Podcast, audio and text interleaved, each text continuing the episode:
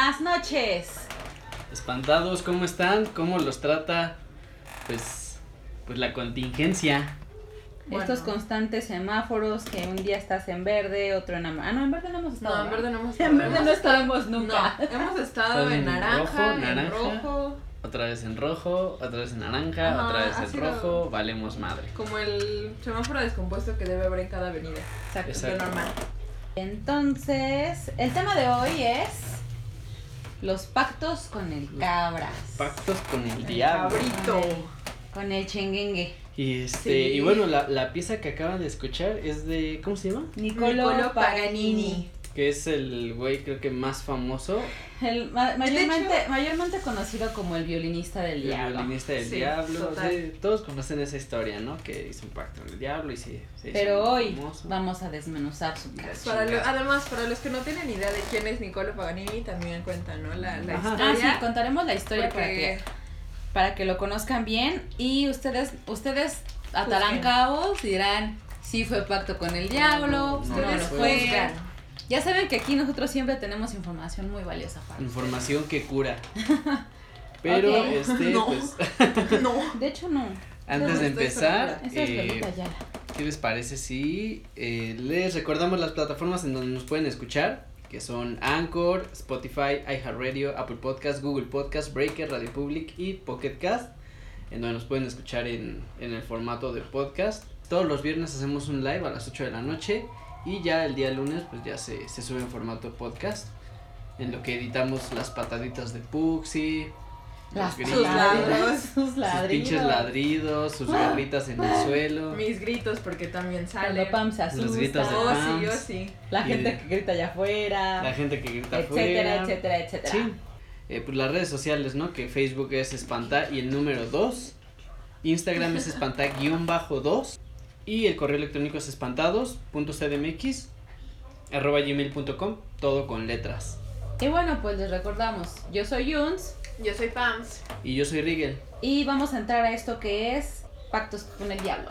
Pactos con el diablo. Yo Uy, creo uy, que, eh, bueno, entrando, ahora sí que tenemos un caso que ha sido el más famoso, eh, al menos aquí en México. Que ha sonado es el mucho, de- ¿no? El de la mano peluda, ¿no? Ay, Ah, ay. sí, justo. De hecho, El cuando de- subí el, el anuncio del capítulo de hoy, alguien dijo, güey, tienen que tocar a fuerza el caso Josué. Sí, ese es como un este es que es que fue muy cabrón, o sea, que estaba en el trabajo y un, un compañero puso la puso esa esas llamadas que le hice que le hizo este chavo Josué este Velázquez le hizo a, a Juan Ramón a su programa y le empezó a decir pues todo lo que hizo y de hecho apenas lo volvimos a escuchar como para pues para hablar, ¿no? De, Para de lo eso. fresco, ¿no? Y, Tenerlo. y el güey, la verdad, estaba cabrón. Digo, Sí. eh, ¿desde cuándo empezó? Bueno, para los espantados que no topan ese pedo, eh, hace bastantes años hubo un programa de radio muy, muy famoso que dejó huella, porque muchos de los podcasts que nos dedicamos a estos rollos estamos inspirados en La Mano Peluda. Claro. Eh, este Juan Ramón Sáenz, que yo era súper fan, mal pedo, yo me dormía escuchando sus historias. ¿Qué chingado se duerme? Yo Ella duerme, Yo. literal, duerme escuchando historias así. todo el tiempo. Pero, e incluso fui a verlo al teatro. ¿Ah, sí? No, yo Hubo, no sé. hizo una presentación de los casos más impactantes de la mano peluda. I don't remember. Y andaba, no, pues no, ni siquiera existías. Entonces, hablamos ya de una generación muy atrás. Y em, yo la verdad es que no recordaba bien el caso. Sí lo supe, pero ya para esa edad como que me había despegado un poquito de este, del rollo de la mano peluda. Pero, o sea, está muy fantástico, ¿no?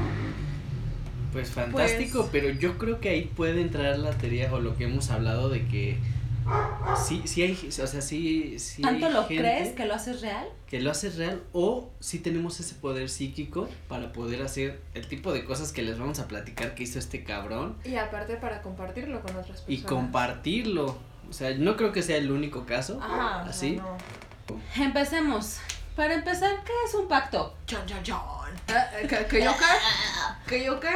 Sí, partamos de que es un pacto. Un pacto vendría siendo como una negociación. Una negociación en donde tú das algo para obtener Es algo. técnicamente. Técnicamente Eh, bueno, es- podríamos es- o sea, definirlo para así. negociación, pues sí, ¿no? O sea, hay muchos tipos de negociaciones, pero yo creo que un pacto este, Es se basa más Porque estamos hablando de que un pacto con el diablo es el equivalente a venderle tu alma. tu al- Sí, algo así. generalmente. Sí. Eh, yo encontré que muchas O sea, hablar de pacto es, inter- es un intercambio mi Es un alma por intercambio, mi deseo. tu exacto. Bueno. En ocasiones, ¿por qué? Porque encontré que muchos no lo hacían por algo tal cual a cambio. Simplemente era por alabar a ya sea a mismo Satanás, diablo, lo que quieran, o a los propios demonios. Entonces, no es como que yo dijera, ay, es que yo quiero dinero. No, simplemente quiero alabar. Pues, ¿qué hago? Hago un pacto. Ok. Ah, porque recordemos, o sea, un pacto no se mm, un pacto no se hace como al aire. Me, Ah, me- no. me parece que cuando hacen un pacto tienes tienes que dirigirte a un demonio en específico. En su mayoría. Entonces, creo. O sea, se dice que, por ejemplo, eh, ¿tú por, ¿tú por qué harías un pacto con el diablo, Ricky? Mm, O sea- me da mucho miedo Ah. que no. Pon tú que no te diera miedo. Oye, imagínate que tú, simple mortal, un día te despiertas y el cabras está aquí sentado y te dice, ¿qué hubo, Robert? Me imaginé al cabras así, sentadito de, de piernas. Sí, así como, como en la pintura de Goya, ¿no? Que está ahí. Exacto. Exacto. Ajá. Ni que te diga, güey, ¿Qué acá quieres? de cabrones, ¿qué te gustaría? No, es que. Dinero, pues es que. O sea, Es, ¿Neta? o sea, es muy efímero. pues, es- A mí, ah, para mí se me hace muy efímero, pero bueno, dinero. Pues yo es que es lo único, realmente no me interesaría, o sea, Entonces, ahí se supondría que el demonio que se te aparece tendría, tendría que ver o con la avaricia. tal vez. O sea, a lo que me refiero es que cuando tú quieres hacer un pacto y dependiendo de lo que vas a intercambiar, es el demonio que te vas a dirigir. Porque hay, hay demonios que te pueden cumplir eso. Tú, por ejemplo, ¿qué, qué, qué pacto harías tú, Pams, a cambio? Ay, es que, ¿sabes qué? Actuando con, como instinto propio, yo sí diría, güey, yo quiero ser a huevo famosa, ya sea por X cosa en ciencias o X cosa acá, pero quiero ser. o sea, no creo, que, da- no, ajá, no creo que exista un, un diablo de la fama. No, pero, curiosamente ¿pero de qué han sería? hecho muchos pactos para ello. Pero, Pero, o sea, em, ¿qué sería? no lo sé, algo como... Avaricia es el dinero, pero en el caso de la fama, ¿qué sería? No lo sé. Pues es que eso ya, eso ¿Por qué ya te quieres? Ajá, ¿por qué? Eh, ¿Qué sería para, un- para un... Para el, Mm, Pues para si nos Eh, fama? basamos a los ¿egoísmo? pecados, no lo sé. ¿El egoísmo? ¿Qué a ver, No sé. Idolatrismo. Idolatrismo Quizá podría un demonio ser. que se dedique a eso, ¿no? Quizá podría ser. Tiene sentido. Entonces yo me iría directamente a eso o ya pensando más como con la cabeza más fría. o sea, pero ser la más famosa, ¿qué? ¿Bióloga? ¿Ser mm, la más famosa cantante? No, no, no, o sea, sí y no, porque, O fama de muchas ¿O, porque- o de qué tipo de fama? porque yo sé que puedo ganarme con mis propios méritos mi propia fama. Sin embargo, me gustaría ser así de yo descubrí 10 especies en un día. Eso, así como Linneo, casi como Linneo, a mí me encantaría. Eso sería lo único que yo podría pensar así de, ah, quiero esto. Pero ya pensándolo un poquito más, diría, bueno, mm, mi pacto sería darle los beneficios que me darías a mí a cualquiera que tenga mis apellidos, los dos. O sea, mi apellido Molina y mi apellido Carpio, a cualquiera que tenga ese. No, Órale. no necesariamente un, un enlace Pinche directo. Pame, y eso que es una pregunta así que saqué de la nada y tu respuesta acá bien intensa. Ah, sí, sí. Así somos. Ok. Pero para sí, yo, yo lo veo eso más como un deseo. Sí, lo sé. O sea, como un deseo. Como un pacto, no creo que. Es que, Sí, o sea, es que el pacto tú le vas a dar algo a cambio. Ajá, Ah, pero el pacto nada más te beneficia a ti. Ah, pues sí. o sea, que Creo que es sería Eso muy difícil eh, se va poder llegar a un deseo. acuerdo de, de esa Pero forma. tu Sí, pacto- pero tu si pacto sabes sería- negociarlo, ¿Y tú qué darías? pues no tengo mucho que ofrecer, tengo un alma. Y la verdad es que en comparación a muchas almas, mi alma es muy pura. ¿Y tú qué darías a cambio? Pues es que no sé, no, no, no. La, No, barba, es que la, nadie bar- quiere la dar- enorme barba que tienes. nadie, nadie quiere dar nada a cambio. No, o sea, eso, eso es... Bueno, nada si lo- insignificante si lo, o lo- si lo comentas que, por ejemplo, está bien sabido que todos los pactos intervienen o tu alma, pero también puede involucrar el alma de, una, de un ser De un ser querido. un ser querido. Sí, Y eso está muy mamón. Ay, sí. Como en el relato O, de este güey. ajá, o no, no, no fue un, o A la vez, verga, ya vivió. o tal vez no un ser querido, tal vez alguien inocente. También. Como el bebé. También. Ves que dijo que, que, se, que le pidió robarse un bebé y matarlo. Y de una, per- de una señora muy humilde. Sí. O sea, y no era así como. Ay, de- ya es- Y el, güey, sí, y el güey casi, casi hace sus mamadas. O sea, sí las hizo, pero, pero casi, Pero casi dijo, las bueno, hace con un bebé. Bueno, ¿Y tú está, por está- qué, está muy por qué. ¿Por qué lo harías? Yo creo que por conocimiento. Ah, no, se lo puedo conseguir en dos segundos. El conocimiento es poder. Ajá. O sea, sí. Pero, a ver, volvamos al punto. Sí, haces, sí, sí. haces un pacto de algo extraordinario, para algo extraordinario. No es lo mismo tener todo el conocimiento cuando ya tienes 80 años. Y fíjate que eso a tener es, todo eso el muy- conocimiento en este momento. Ajá, y fíjate que eso es muy este, o sea, eso sí se ha visto, sí lo, lo llegué a ver en la serie de Netflix de Castlevania, que este Drácula, eh, bueno, va, va una chava, va al castillo de Drácula, obvio, la chava de la que se enamora Drácula, la mamá de su hijo Trevor Belmont, Ay, sí. va y le dice, es que yo quiero todo el conocimiento para ayudar a la gente, y este güey le enseña todos sus libros de ciencia y le da todo el conocimiento en, en pues sí, en- para que sea, sea doctora y empieza a ayudar a mucha gente, mucha, mucha, mucha gente. Y este, este, pero ya después la, la gente le dice que tuvo pacto con el diablo, que por eso conoce todo eso y la linchan y se hace un puto cagadero porque la humanidad vale verga. Es, ater- es aterrador ver cómo... Digo, no, no, no, no lo sé ahorita, pero por ejemplo es aterrador ver cómo es que la gente, si te veía que, que eras por encima del promedio en lo que Ah, tú sí. quieras, No, de ya, güey, eras pinche bruja, tenías pacto con el diablo. hacías tus aquelarres. Pero Pues- realmente, ¿qué es la pinche envidia de la gente Mm, de ser ordinaria?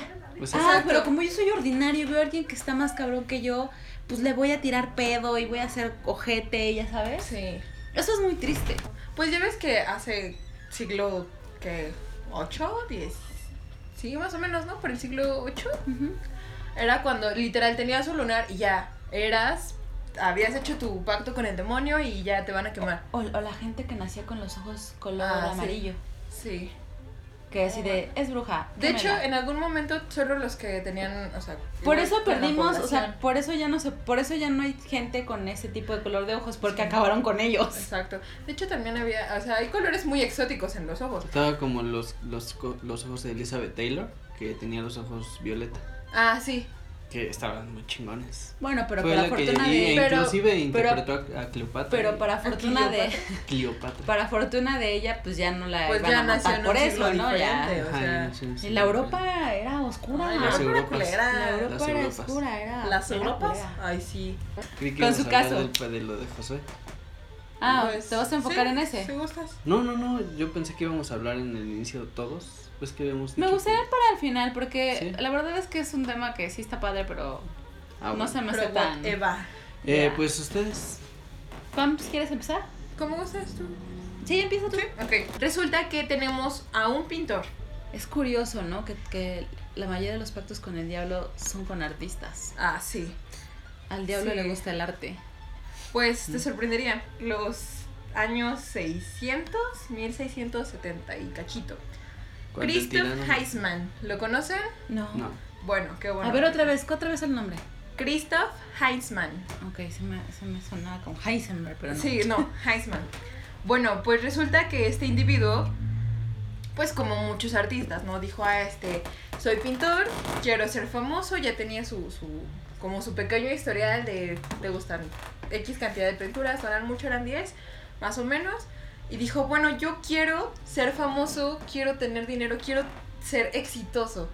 ¿Qué voy a hacer? Pues resulta que hizo su pacto doble con el diablo. ¿Cómo Vámonos, fue esto? ¿por qué Primero doble? fue invocación, Vámonos. Hizo un pacto con cierto demonio, Ajá. demonio, y posteriormente fue escrito. Entonces, ¿Cómo, eh, cómo, cómo, cómo? fue la invocación, fue, Ajá. digamos, oral, Primero lo atrajo. ajá, y hizo su pacto, todo bien, pero después hizo otro con otro demonio, pero ya fue eh, como por escrito, con sangre. Entonces, bueno, eso aparte yo lo encontré que hay O dos- sea esas que. dos formas. Que O puede sea que ser. vendió dos veces su alma. Ajá, Ah, mira qué cabrón. sí, exacto. Casualmente. Qué timador. Gato. Qué encantador. Creo que el próximo me hizo algo aquí. Tengo un granito. Entonces, eh, pues todo iba bien, ¿no? Empezó a tener como sus rachas. Poquito a poquito, ya sabes que no es todo de jalón, ahí va, va avanzando. Pero resulta que en algún momento su padre enfermó. Y él no, o sea, obviamente en ningún momento lo atribuyó a que era eh, Consecuencia consecuencia de sus dos metidas de pata con el, el demonio X y el demonio Y. Simplemente dijo, bueno, voy a ver cómo te voy a curar al padre. El padre le dijo, vende todas tus pinturas y quédate conmigo. O sea, abandona tu, tu arte, Tu pasión. tu pasión y cuídame. Yo sé que voy a estar bien, voy a estar bien si me cuidas, porque resulta que no tenía madre. Literal, no tenía no madre, tenía no tenía madre, esposa. Entonces no había quien se encargara del padre. Mm, Para mí que el, El dijo ya. Dejen de estar ¿Cómo se hablando de mí, culures. A Facebook.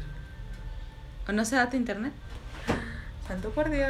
Se desconectó. se- Sí, creo que sí es tu internet, Rob.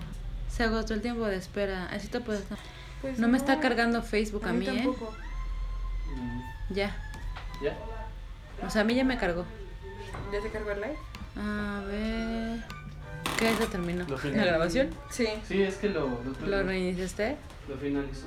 Va. Bueno, entonces le dijo, güey, vende tu arte y cuídame, que y soy tu cuídame, padre. soy tu Ajá. padre, este... Hazme caso, soy Por tu padre. padre. Haceme caso a mí. Hazme caso a mí. Ajá. Ajá. Perdón, Pablo. Prácticamente le dijo, ya abandona eso y cuídame. Yo voy a estar bien si tú me cuidas, solo necesito atención. Ujú. Pero el, este, este güey, el Christoph, Este dato. el Christoph dijo, ay, ¿y ahora qué hago?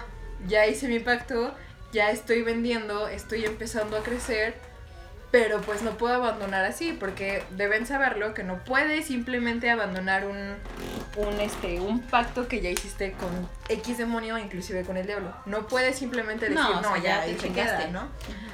Entonces, ¿qué pensó él? Dijo, güey, voy a zafarme de esto, a ver cómo le hago. Se hizo tres exorcismos en diferentes iglesias. Él se hizo tres Él, o sea, él dijo, ok, voy a ver cómo me libero, voy a ir con este, con el de la iglesia de aquí, el de la iglesia de acá y el padre de la iglesia de acá. Fue, le hicieron el exorcismo, obviamente le- les tuvo que contar. Les dijo, es que pues Es metí la que- pata es que mi alma. dos veces, entonces necesito ayuda.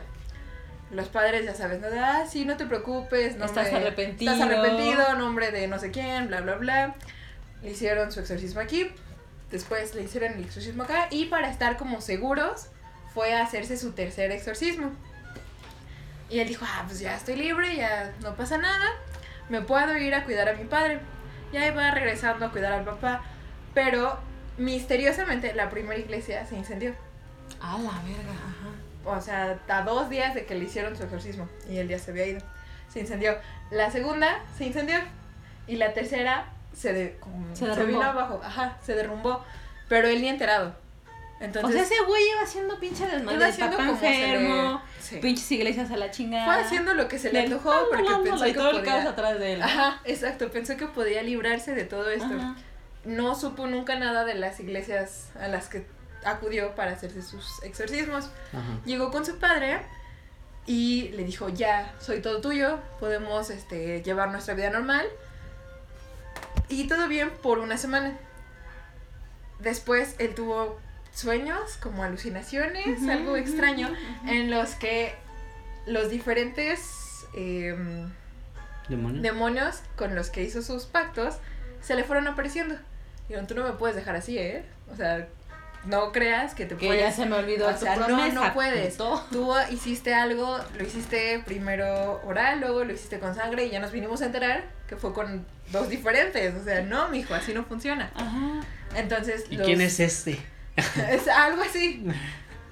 Y pues nada, estuvieron llenándolo de pesadillas, de visiones, de alucinaciones. Empezó a delirar. Ujú. Pero nadie más sabía, porque ni el papá, o sea, el papá estaba enfermo, estaba en cama, no, tampoco era como que fuera y viera qué le pasaba al hijo. Pero el padre empezó a darse cuenta de que el hijo estaba muy raro, de que Cristo decía, de pronto hablaba solo. Y pues obviamente, Ajá. obviamente en algún momento se le hizo muy extraño. Le preguntó, a ver, ¿qué te pasa? Y él, Christoph, ya le empezó a decir, bueno, pues es que Tengo que contarte. que hice dos pactos, quería ser famoso, quería llegar muy alto con mis pinturas. Digo, las pinturas a mí la verdad no me gustaron, las busqué y se ven muy X. Entonces quiere decir que sí hizo un pacto. Sí, hizo el pacto, entonces. Porque, Porque, si las pues, pinturas estaban de la chingada. Puedes Y, pues, buscarlo si quieres. Les vamos a subir ahorita una, una foto de sus Digo, están la verdad Este muy sencillonas, muy X, según yo. ¿Cristo? ¿Qué? Este. Heisen, Heisen. He- Heisman, H-A-I-Z, man con doble N. Ya le confiesa todo al padre, a su Ay. papá. Sí, están muy X, no me gustan. Entonces, En una hay un demonio. sí, de hecho, de ahí surgen porque él dijo, bueno, es que tengo que plasmar Sus visiones. las visiones. Entonces, la mayoría son de lo que él veía, de cómo se le iban este, apareciendo los demonios y las alucinaciones que llegó a tener. Fue que un mes después, en el 78, Ajá. en 1878, que su padre murió. Y él dijo, bueno, pues ya no puedo cuidarlo, puedo seguir haciendo pinturas para que se quede como, ya quede a mano lo del pacto. Ujú. pero no podía pintar. Ya las manos como que cuando él decía, bueno, tengo inspiración para pintar X cosa, ya no le funcionaban. O sea, era como de voy a pintar y se quedaba así. No Literal. podía. O sea, no podía y pues yo asumo que fue porque el demonio dijo, ah, pues ahora no, Ahora te mijo, chingas, cabrón. ahora no. Entonces, estos dos demonios le estuvieron haciendo la vida de cuadritos porque se le aparecían cada que querían, pero solo podía representarlos a ellos. Ah, Solo o sea, no, po- no podía pintar otra cosa. No podía pintar otra cosa que no fueran las pocas visiones que llegaba a Y tener. sí están mamones, ¿eh? Sí. Sus, demonios. Digo, la- a mí no me gustan O sea, no se me hace, no se me hace artístico. O sea, todavía me daban más miedo en los ajá, de Goya. los de Goya. Pero este güey, pues sí, están raros. Sí, lo sé. Están, Están raros. Pero Sí. así que te digas, no mames. No, pero entendemos el por qué no eran famosos. La mayor parte de sus pinturas se derivaron a, a las visiones que tenía hasta que él murió y quedó olvidada su pintura. Así, en total, en seco. Por eso es que muy pocas personas saben de su existencia y de la historia que él conlleva. Simplemente murió, quedó olvidado y obviamente seguramente ahorita anda el de alma en pena con un este demonio y con el otro. Perturbador. Bastante. Es como un ¿cómo? cíclope. Como un cíclope. Es como un, ciclo, un cíclope con cuatro con cuatro chichis. chichis, cuatro lengua, barba. Pero ve sus patas. Ay, las Patas patas como son de como de gallo. gallina o Ajá. gallo, sí, ¿no? Y con un bastón muy mamón. Sí. Qué loco. Entonces yo creo que sí, los demonios dijeron, ah, pues no es cuando tú quieras, mijo. Ahora tu castigo, además de tu alma, que nos vamos a tener que repartir, vas a pintar lo que nosotros queramos que pintes. Qué triste. Como artista, qué triste. Sí. Porque al final del día no, no llegó a, a culminar. Exacto. Pero pues también, estamos, o sea, yo siento que fue tonto hacer dos pactos. Ah, sí, bastante tonto. Pues es que sí hay gente que así es como los güeyes o las mujeres, hombres, que andan con dos personas, güey. O sea, no te puedes partir en dos, no puedes quedar bien en dos lados. Exactamente. Y es muy común. Exacto. Entonces, pues bueno, ese es uno de... Una, Ese es tu pacto. Ajá, Sí, sí. sí. O sea, como de, ah, pues hago otro y no hay pedo. Y hago cinco y la chingada entonces. Sí. Sobre todo el hecho de decir, yo, yo creo que si tú, que si tú te la crees, puedes llegar a hacer lo que tú quieras. Sí, como lo estábamos diciendo, creer para ver, ¿no? Exacto, entonces yo creo que si este güey le hubiera echado más ganas a lo del arte Sí, no tendría que haber hecho eso. y se hubiera juntado con las personas correctas, o sea, es que son muchas cosas, dudo, o sea, al final del día, el, el irte por el camino corto siempre conlleva un precio alto. Sí. Sí. Entonces decir, güey, yo quiero ser súper famoso, pero no me quiero esforzar. O, o, o sea, las cosas de la nada no, no te aparecen. O sea, No. tien- tiene que tener un precio alto. Sí, y según estuve viendo es de que, ok, te doy, pero tú me das. Entonces, de que si, te po- si tú quieres ser famoso en X cosa, te pongo la oportunidad. Pero tú, uno, no puedes rechazarla. Así sea lo más humillante, no la puedes rechazar. Y dos, me tienes que dar algo a cambio. Y, Así algo- de- ajá, de y es que no, es- no estás pidiendo cualquier cosa. Exacto, ¿no? o sea, también. Estás, estás pidiendo O sea, ya es fama, mucho. dinero, un carro, lo que sea. Es lo que pedía Josué, ¿no? Dinero. Mujeres. Mujeres. Mujeres. Dijo mujeres como mil veces. Dije, no, si este güey tiene un pedo. Y su mujer sin piernas. ¿Qué hubo? Ay, no sé. Entonces, ese. Qué interesante, Pams. Sí. Qué interesante de este pintor.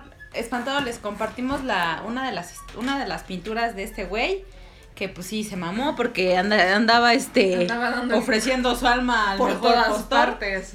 Y pues al final del día se lo cargó porque pues puta famoso realmente no fue. Pues mira, si acaso como pequeño dato sería que Sigmund Freud después lo estudió el caso y él dijo que era... Ah, pues sí, pensando que estaba loco. Sí, ya sabes. Entonces, después eh, Sigmund Freud lo, lo determinó como una cuestión psicológica. ¿Como esquizofrenia? No, eh, le llamó una neurosis demonológica.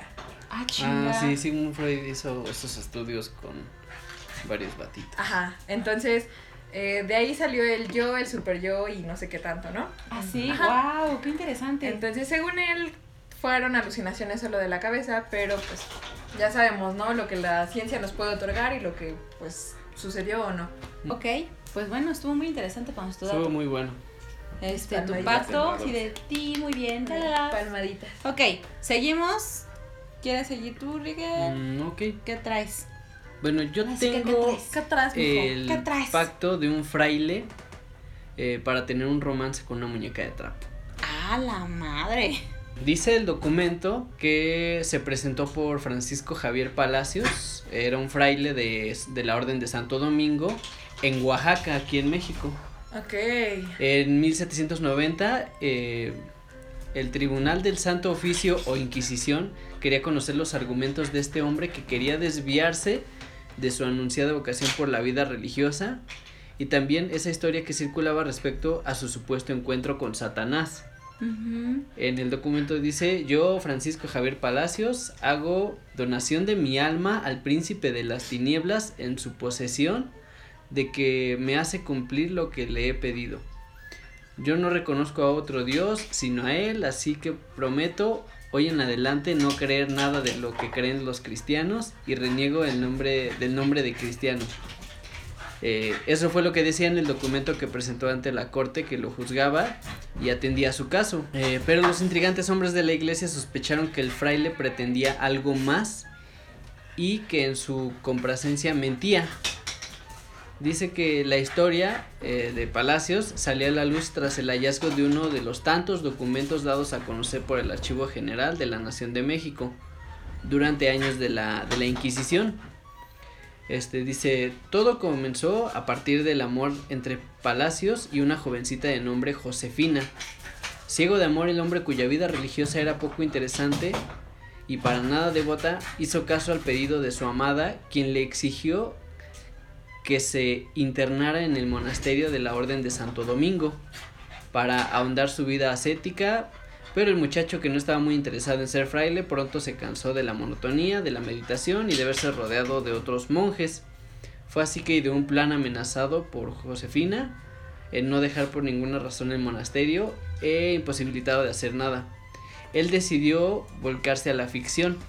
Fue así que inventó que había hecho un pacto con el diablo, por el cual no le quedaría más opción a las autoridades que expulsarlo para no contaminar al resto de la comunidad pero su descripción del demonio y los términos del supuesto acuerdo no convencieron a los monjes. Fue por eso que se dio intervención a la Inquisición, quien juzgó a Palacios e investigó el caso eh, a profundidad. Ahora dice que el fraile dijo que durante mucho tiempo estuvo invocando al diablo y finalmente una de las fórmulas pronunciadas hizo posible la aparición del macabro sujeto. Lo describió 21 años, rostro regular, semblante, semblante áspero, de aspecto melancólico, vestido con capa negra y birrete blanco. Las palabras que salieron de la boca del príncipe de las tinieblas fueron las siguientes, según el relato de su interlocutor. He venido a que cumplas lo que me prometiste. Palacios dijo haber firmado con sangre el acuerdo con el amo del infierno y según este, bueno, según el documento que, que encontraron. Dice que en el contrato el fraile dijo que además de el joven diablo le había dado una muñeca para que la adorara en su nombre. Era la primera vez que el imperturbable inquisidor Antonio Vergosa y Jordan escuchaban hablar de la muñeca entregada en persona por el demonio a uno de sus fanáticos. Las sospechas crecieron y nadie creyó la versión este de un abrumado. Eh, Palacios quien finalmente confesó la verdad. Jamás juro lealtad al demonio y mucho menos lo había conocido desde luego. Dice que la muñeca, se preguntaron todos, hecha de trapo, fue un regalo que Josefina le había hecho para que no se olvidara de ella y tenía un objetivo erótico. O sea, la, Ah, la muñeca, ajá, y no tenebroso. Según las órdenes que le había dado, este, eh, te mando con lo que has de jugar, aunque yo no quisiera que jugaras con eso, sino conmigo, si él le escribió a su, le escribió a su novia. Vergosa y Jordán quedó convencido de que ese juguete era para fomentar su lujuria, para deleitarse con ella torpemente con la memoria de sus tratos de dicha mujer. O sea, la vieja lo traía Mal, mal. muy Y lo mal. hizo hacer, pues que dijera que había pactado con el diablo. Y hizo un puto cagadero, Ajá. hizo un desmadre para que al final pues no, no fuera verdad. Pero pues sí la muñeca la usaba como. O sea, digo, no mames, Como de trapo. Bueno, cada quien tiene su fetiche. Ajá, ya después este fraile fue recluido en una de las celdas secretas de la Inquisición por haber negado la religión, su trunco contrato con el demonio de 21 años, sino, o sea, ni siquiera por eso fue que lo encarcelaron, lo, lo encarcelaron por haber negado eh, ser, ser cristiano. Bueno, Pues Ni quería el güey, nada más lo hizo por nada esa más le hizo vieja. por esa vieja y nada más le hizo a la mamada ¿Y todo son para qué? O sea. y todo para que lo... Ay, así vale son, así son, así son. Más bien creo que el pacto Lo hizo fue con, con, ella. la vieja, sí. ajá, sí, o sea, el pacto fue con esa vieja y, y valió madre, lo, fue su perdición. Sí es medio siniestro, pero es más, eso habla más de la, mo- de la manipulación, de qué tanto puedes manipular a alguien para, o a dónde puedes llegar con tus mentiras. O qué Para tan zafarte de un cabrón, ¿qué pedo. tan cabrón quieres a alguien para hacer eso? Para llegar a ese, a ese sí. Ujú. nivel. Sí, más allá de que te manipulen y eso. Sí, bueno, este, entonces, pues se hizo la noticia de que según este güey había hecho pacto con el diablo, pero, y bueno, que el diablo le había obsequiado la muñeca, que pues fue la, la, la chava, ¿no? Con la que Al andaba ahí andando de, de pinche Cusco, ¿no? Pues una historia llena de mentiras, Sí. De calentura de calentura, y de una de fetichismo. Entonces, ¿cuántas historias no habrá así, no? De Sí, o sea, me imagino que sí debe haber Pues bueno, bastantes, ¿no? pinche frailecito. Eso no se hace. ¿Se mamó? mamá, Eso Se no mamó. se hace. se mamó. Pues bueno, yo les voy a hablar del famoso violinista del diablo, así muy muy conocido, Nicolo Paganini. Niccolo Paganini. Niccolo Paganini. Eh, era un compositor italiano, pero ahí les va. Por ejemplo, hoy en día vemos en YouTube, en las noticias, en donde tú quieras, una serie de personajes con características muy anormales Ajá. Ajá. y la gente cree, o sea, la gente hoy en día dice, güey, son como superhumanos o son como personas que merecen todo tu respeto Los X-Men. Por ajá, todo tu respeto porque es- están por arriba del promedio, que era lo que platicábamos. Ajá. Pero imagínate en una Europa donde todo era malo, donde todo era oscuro, donde llevar, donde hacer ciertas cosas que estaban fuera de la, de los line- lineamientos de la sociedad, ya eras malo.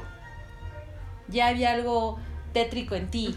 Ya, o sea, el ser anormal El Era- no ser promedio. el, el- el ser, el ser anormal era un pecado prácticamente.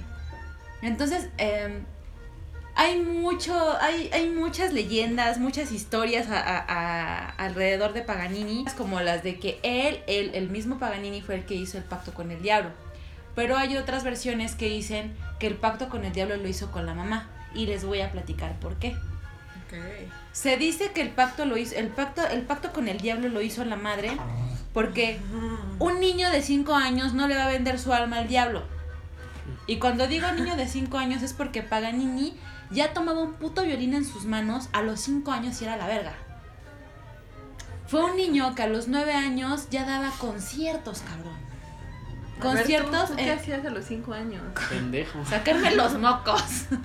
Eh, Este, ¿sí me explico? Entonces, er- o sea, no le encuentro lógica de que un niño de 5 años le diga, le diga al diablo, güey, quiero ser el más chingón, porque ese niño a sus 5 años ya era un chingón. A Sí, los sí. 9 años daba conciertos en donde em, gente millonaria decía, güey, tu hijo es bien chingón, yo te patrocino, que vaya a aprender a, a tal lado con el maestro no sé qué y no sé cuánto, ¿no? Entonces, a- por ahí va la onda de que el pacto no lo hizo Paganini, sino la madre. ¿Por qué? La historia original cuenta que la madre en un sueño, un ángel se le apareció. Ajá. Pero topen, ángel. Ajá, ajá. Y que este ángel se puso a platicar con ella. Y el ángel le decía, Teresa, se llamaba la, se llamaba la mamá de Nicole, tu hijo está destinado a ser, la perso- a ser una persona que va a trascender en la historia. Y nadie va a olvidar su nombre. Puta, Ajá. ella estando embarazada dice, no mames, ¿no? Y se lo cuenta a su esposo Ajá. al señor Antonio Paganini. Cuando se lo cuenta, pues como que el marido dijo, pa, pues, pues sueños, ¿no? Sueños Ajá. de una mujer embarazada que cree que su, que su Bendy va a ser la más chingona y pues está bien. Es algo normal, ¿no? Entonces dijo, pa. Pero ella le decía, es que fue un sueño muy vivido. Yo te juro que sentía la energía del ángel, la chingada. Y el, y el papá dijo, sí, sí, sí. Pero es hasta que es hasta que el niño nace Ajá. que entonces empieza, el padre empieza a creer en el sueño, porque cuando el niño nace, hay algo muy particular en ese bebé, y ese bebé tiene las manos más grandes que cualquier bebé que hubieran visto. Era, un, era un bebé, en vez de patón, manón, Vaya. ya sabes, Ajá. tenía unas manos así grandes.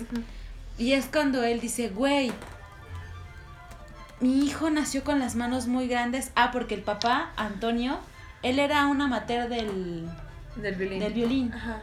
Entonces cuando vio las manos de ese tamaño, dijo, no mames, sí, Sí, tiene futuro. mi hijo va a ser un chingón para el violín. Y Ajá. dijo, de aquí soy, De aquí me agarro. de aquí me agarro, porque él era como mercader. Ajá. O sea, no, era una, no eran personas adinera- a- adineradas. Eran personas, pues, de ahí X, ¿no? sobreviviendo, ¿no? Sí. Entonces ese güey dijo, a huevo.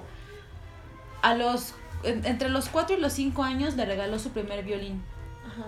Y cuando el niño empezó a aprender a tocar el violín, el papá dijo, no mames, ¿quién a sus 5 años toca de la forma en que mi hijo toca el violín?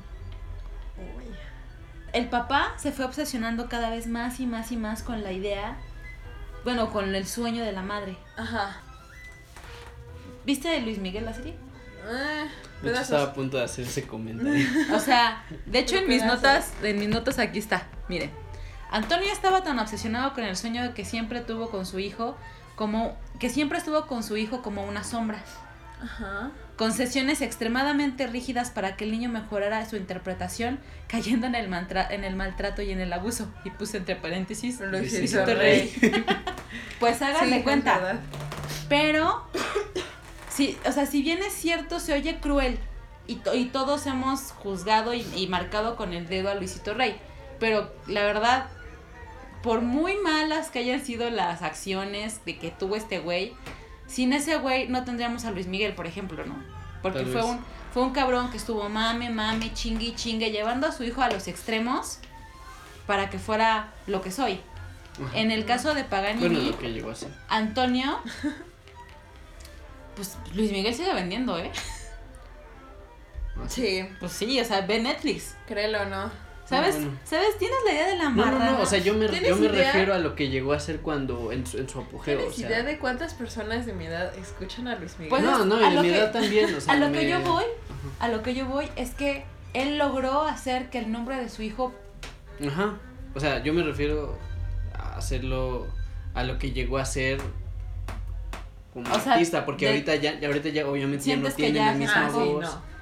No. No, no, que se estancó, siento, o sea, me refiero a que ya no tiene la misma voz, ya, ya no puede es que te voy a, interpretar es sus que te voy a canciones decir una de cosa. cierta Te forma. voy a decir una cosa. Luis Miguel no canta, o sea, no, no es que tenga Saludos, una gran Luismi. voz. No.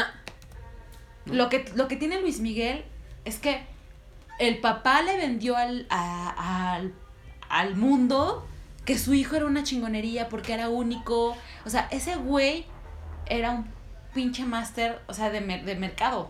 Ese güey supo vender a su hijo de una forma extraordinaria, sin que tuviera realmente tanto talento. Porque hay voces, Ah, sí, hay, voces, hay mucho, voces mejores. mucho mejores. Pero a lo mejor lo que, lo que tiene Luis Miguel podría ser su interpretación. La forma en que interpreta. Mm, ya. Ese podría ser el talento, ¿no? Sí, bueno, el talento que tiene y explotarlo. Y el que carisma. fue lo que... Por ejemplo, ese güey es muy carismático. A mí no me Para cae. mucha gente. Sí, O sea, hay gente que lo adora así, de que llora en sus conciertos. Sí, lo sé. O sea, güey, no por nada hay una pinche, o sea, en los que todavía escuchan radio, hay una hora de Luis Miguel, güey, donde una Mm. hora solo pone Luis Miguel. Imagínate. Sí, sí, sí. Y hay gente que sí lo escucha. Pido mi hora de Ramstein, por favor. Me encantaría. Entonces, hagan de cuenta que el papá de Paganini era un Luisito Rey. Ajá. Así, abusador. Y sobre todo cuando, Estricto, ¿no? Tal vez. pues sí, estricto. Y ahí te va, o sea, eran sesiones de horas y horas donde luego el niño no comía, si no, hace- no, no tocaba perfectamente lo que estuviera tocando. ¿De qué te ríes? O sea, me acuerdo de cuando, de cuando mi papá me hacía estudiar. Por ejemplo. Bueno, el, que, el tema es Ajá. que cuando él vio el potencial de su hijo, dijo, a huevo, aquí hay dinero. Cuando hubo gente que empezó a decir, güey, yo lo patrocino, yo mándalo aquí, mándalo allá, pues si de por sí ese güey ya traía un pedo con que, ese, con que su hijo fuera perfecto para el violín, cuando vio que iba a haber dinero, pues peor. Sí. Y empezó un tema como entre que explotación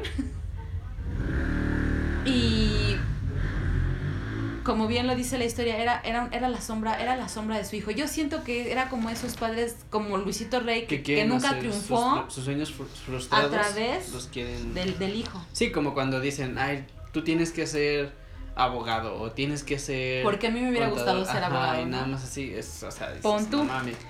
Lo curioso, a lo que el, el- a lo que voy que es curioso es hay gente que cree que su mamá fue la que hizo que no se le apareció un ángel, que lo que realmente se le apareció fue el diablo Ajá. diciéndole ¿Quieres que quieres que el nombre de tu hijo sea que nunca se ha olvidado y que sea alguien bien chingón y no sé qué? Y ella acepta. Acepta y dice, "Sí, Va. va. Y por eso es que el niño era talentoso desde el principio. Pero, ¿y, ¿Y qué dio? qué dio acá? Ajá. El alma de su hijo. Ah, qué, qué chingona, mira nada más. Ajá. Bueno, esa, es, esa es una versión, Ajá. Ajá. ¿no? Eh, Bueno, es que también las madres pueden llegar a hacer cosas así, pues sí. así, ¿sí? Pero ahí te va cuál es la realidad. La, la realidad, sí. la verdad, la verdad que yo veo en el caso Paganini. Esa, esa malformación que tenía en las manos tiene, una, tiene un nombre y se llama síndrome de Marfan, que causa un tamaño desproporcional en brazos y manos. Son más grandes de lo normal. De hecho, ahorita voy a buscar, en ese entonces, mm, así como ya ven que están las huellas de la fama, Ajá. o la- el Museo de Cera. En el caso de, de, Pan- de Paganini, a él le pusieron. Panini. En el caso de Paganini, sus manos, hicieron como un molde de sus manos. Ajá. Y ahorita se las voy a compartir. Eran unas putas manotas. Eran unas manotas. Por eso lo siguen tanto las mujeres. Eh, No lo sé, ese era Rasputín para mí. Ese era Rasputín. Que tenía un pinche Que pene acá bien. no, No sé, mames, sí pero tenía es que- Bien mamado. Hasta creo que guardaron su pene. Su pene está guardado está en el guardado museo. y ah, no mames. Y es un pene así. No sé, no sé. Y, y no, y no sé si estaba erecto, ¿eh? No, No no, está erecto. recto. Imagínate. Güey, si aumenta, no, ¿qué? ¿Cómo cuánto aumenta? Yo creo que de de 3 a este- 5 de- centímetros, No sé, ¿no? sé. Yo creo que sí estaba de este tamaño. No sé, pero madre. Según yo, Era del de 3 a tamaño 5 de. Era, era de este tamaño. Para los que no saben Ajá. espantados, hagan de cuenta un pinche pene de este puto tamaño. No, sí, era una pinche, es una Eh, monstruosidad. Ese güey sí era una vergota. Sí. ¡Qué horror! Bueno, pero no nos Ajá. vamos a perder del, del tema.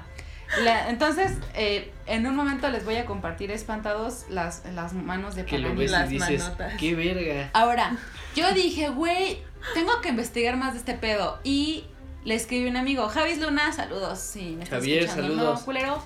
Pero le dije, güey, porque recordé que me dijo, no mames, es que en una peda perdí mi violín. Y yo así de, güey, ¿estabas aprendiendo a tocar violín? Sí, güey, pero ya valió verga porque ya en una peda lo perdí, no sé qué, y no sé cuánto. Y así de. "Ah". pero Sí. bueno, y, y le dije, Javier. Le dije, güey, en escala del 1 al 10, ¿qué grado de dificultad le darías tú al violín? Y se tardó un poco en contestar, me dijo, yo creo que un 9, Jules. Y yo, ¿por qué? ¿Por qué un 9? Y no me acuerdo bien de la respuesta, entonces la voy a buscar en el chat. Ah. Bueno, me dijo... Ah, mira, nos está viendo. Ah. Javis, saludos. Jiji, ¿qué hubo? Ah, Oli. No cien- no eran Sí, a ver si, si me equivoco me corriges, amigo. Javier decía que sí era un este un nivel de dificultad de 9 porque no nada más es tocar el instrumento, tiene que ver con la postura, Sí, porque según yo te tienes que estar como. la, la, todo pos- chueco. la pos- ajá, la Ajá. postura del cuerpo, las manos tienen mucho que ver para tocar el violín, o sea, como que no nada más es como por ejemplo, un baterista se sienta y tiene que mover ciertas extremidades. Sí, tiene, de hecho, mientras más se pueda mover, mejor. Tienes Exacto. que tener, inde- bueno, un baterista, porque tengo un primo que toca la batería, tiene que tener independencia en cada, Sí, en cada Ajá, extremidad. Exacto. Exacto. O sea, porque, Entonces- puta, te- a mí me ponen y yo toco lo ah, mismo sí, con las cuerdas. o sea, sincronizar sí es un pedo. Sí, es. Pero, por ejemplo, acá uno y luego acá otro y... Bueno, no, pues está entonces Javier me dijo que era la postura y el movimiento de las manos, o sea que sí era algo mamón, ¿no? Imagínense a un Paganini que de por sí era alto, Uh, sí, con unos pinches brazototototes y unas manotototas. Pero ahí, morfo. pero allí te va. Ese tipo de personas, los, los que tienen el síndrome de Marfan, son torpes. Yo no creo que tengan nada de sobrenatural. Yo creo que el papá, sin saber, o sea, como que no dándole importancia que era un, un síndrome, algo malo, dijo, me vale verga, le voy a enseñar, va a aprender y esa debilidad o esa Se enfermedad se va, a, se va a volver una virtud. O, o más bien, pues, pues yo creo que pudo ser así. ajá. porque ahí te va, la gente, la gente decía que era algo fuera de este mundo oírlo, bueno, oírlo y verlo tocar, porque la gente decía que sus manos se transformaban mientras tocaba el violín. Pero no era que se transformaran, es que esa enfermedad hacía que sus manos tuvieran cierta elasticidad y pareciera que sus dedos Ah, se sí. alargaban. Es que, ¿alguna vez has tocado guitarra? O sea, desde ahí, literal, tus dedos, Ah, sí, mientras que- más puedan Tienes estar que tener, así. creo que los Sí. dedos. Pues eh, imagínate Es que ese güey adquirió la capacidad por su enfermedad de estirar las manos en formas nunca antes vistas. Por eso la gente lo, lo veía como ese güey es sobrenatural, o sea, no, esto no es normal, esto tiene que ser cosa del diablo. Ajá, ¿No? Como sie- como siempre. Exacto, atribuyéndose a las cabras, ¿no? Ya sabes, como no encuentro nada más. Yo creo que también tuvo que ver como, como, pues cuando, cuando engañas al cerebro, ¿no? Cuando engañas a, cuando te engañas a ti mismo. Sí. Como por ejemplo, tal vez el papá pudo haber dicho, este, no, no sé, o sea, que no piense o que no sepa que, que es torpe, Sí. que no lo sepa y que se enfoque en eso Algo hasta que se le olvide, Tipo Ándale. placebo, ¿no? algo así. O sea, que- evitarte el, todo Sí, eso. como que su papá no lo vio como que, ah, pues eres un pinche incapacitado, sino que no, ni madres, vamos a sacarle, o sea, Hay a lo mejor, a lo mejor no lo pensó así, pero así es como lo vemos ahora. Ajá. Decir, pues sí, güey, sí tienes un síndrome, pero me vale verga, tienes las manos grandes y una persona que tiene las manos grandes va a tocar muy chingón el violín.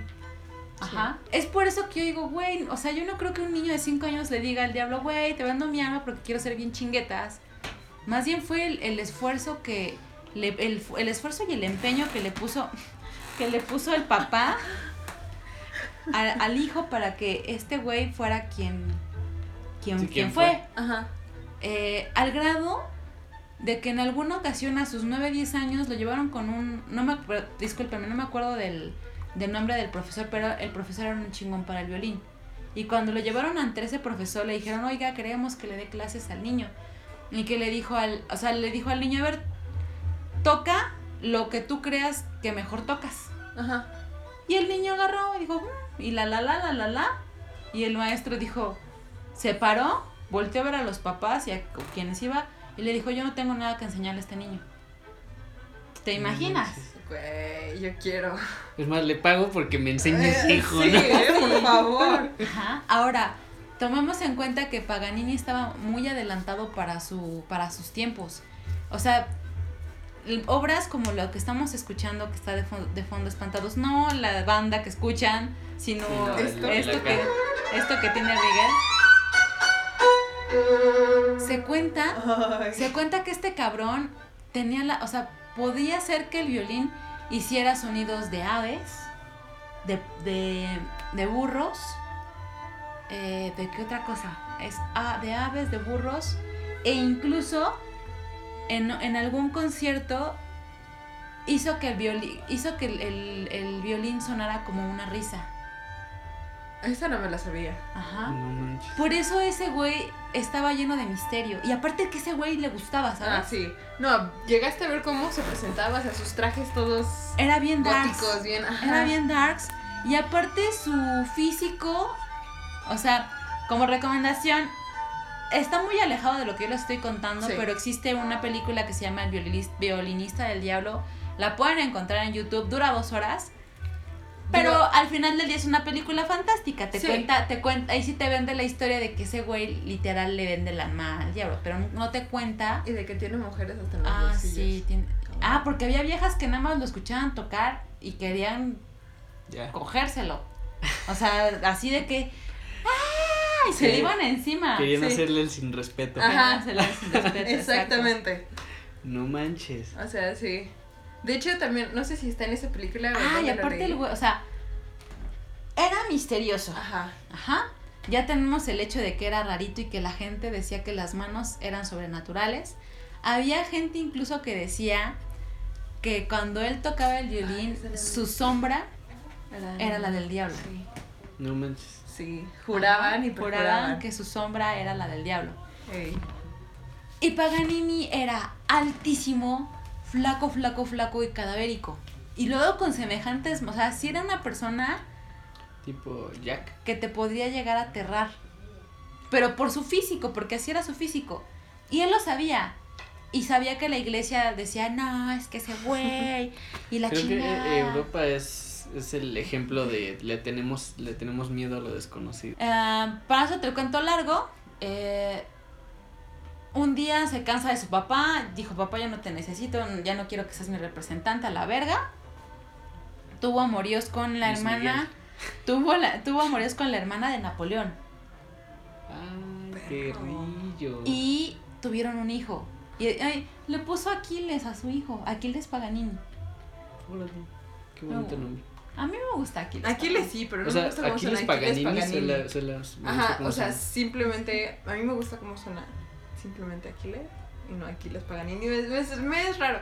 Bueno, porque pues están muy alejadas. Pues el tema es que pasa, pasa todo este desmadre, tiene a su hijo, pero, pero Paganini era un hombre de excesos. O sea, ese güey tenía todo, tenía todo para que lo ligaran al diablo. Sí. Era físicamente raro. Le gustaban las apuestas. Era pedo. Era bien pedote. Se metía a mercurio. Este, y no sé qué, otras drogas. pero ¿sabes por qué el mercurio? Porque de, tan ponedor que era, contrajo sífilis.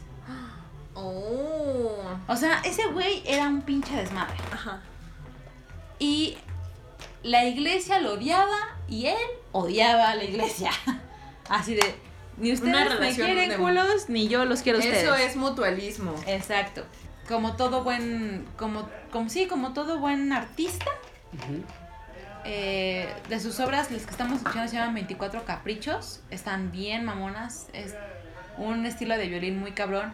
Había gente que decía que, para que no se me vaya ese dato, que decían que había ocasiones en que el, violín, aunque estuviera tocando el solo, se escuchaban varios violines.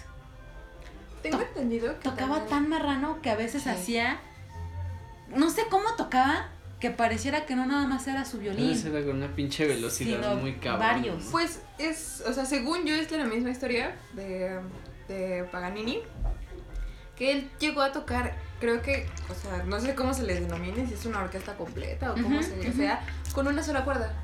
Ah, sí, ahí te va. Te voy a contar de dónde surgió lo de la cuerda. Se dice que Paganini, como ya les dije, era bien cachondo. Entonces, mató a, la, a, a, a, uno de a una de sus amantes o al amante de, de, un, de su esposa, a un amante. Mató a un amante, lo llevan a prisión y enloquecido le gritaba al carcelero, mi violín, ¿dónde está mi violín? Me voy a volver loco aquí si no me dan mi violín. Y chingaba y chingaba y chingaba con, un violín. y que un violín. Hasta que el carcelero dijo, este güey me tiene hasta la madre. Le voy a dar su un puto violín para que este deje de estar chingando. Lo que, pero lo que hizo este cabrón es que le dijo, toma, ahí está tu pinche violín. Y si vuelves a estarme chingando con eso, te voy a romper tu madre. Cuando Paganini ve el violín, el violín solo tiene una cuerda. Oh. Y, y, y, el cárcel dijo, tú dijiste que querías un violín. Que estuviera completo, no es mi pedo. y se lo, se lo manda ahora a la verga. Y que agarró Paganini, levantó el violín y con una cuerda empezó a tocarlo. Güey. Hasta que perfeccionó y perfeccionó y perfeccionó y perfeccionó, donde ese güey era capaz de tocar con una sola cuerda. Entonces dicen que cuando por fin lo liberan por este desmadre que hizo, Ah, porque este güey, este, hasta la reina lo llamó y lo hizo caballero y, o sea, un chingo de madres. Entonces, agarró y se, dicen que él se salió y ya sabiendo que él era capaz de tocar con una sola cuerda, para meterle acá el, la intensidad a sus conciertos. el flow. ¡Ay!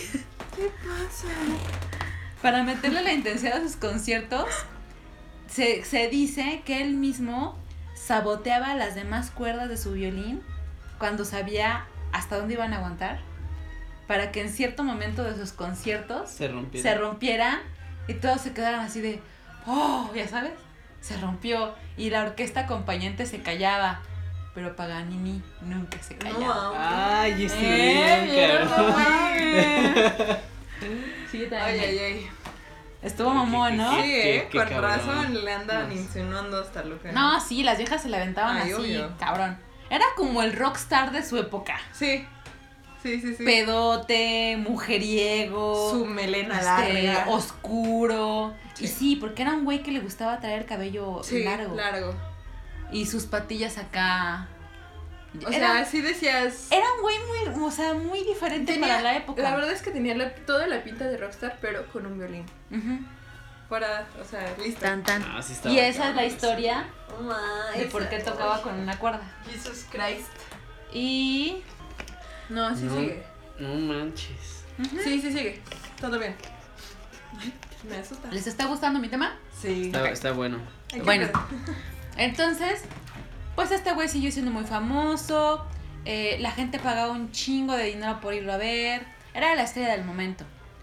Pero en cierto punto, ya cansado porque te digo que tenía bastantes enfermedades, secuelas de, de, todo su desmadre,